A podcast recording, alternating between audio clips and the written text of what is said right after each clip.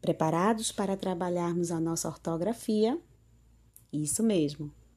Vamos trabalhar a nossa ortografia, primeiramente, acessando ao link de um jogo super divertido chamado Complete as Palavras, letra N. Nesse jogo, vocês terão 10 imagens para formar a escrita. Vocês utilizarão as letras. Prestem bastante atenção. Quando vocês conseguirem formar, organizar a escrita de todas as figuras, vocês irão fazer o registro. No caderno, vocês irão fazer o cabeçalho e em forma de lista, vocês vão escrever essas dez palavras. Vamos lá? Treinar a nossa escrita e a nossa leitura.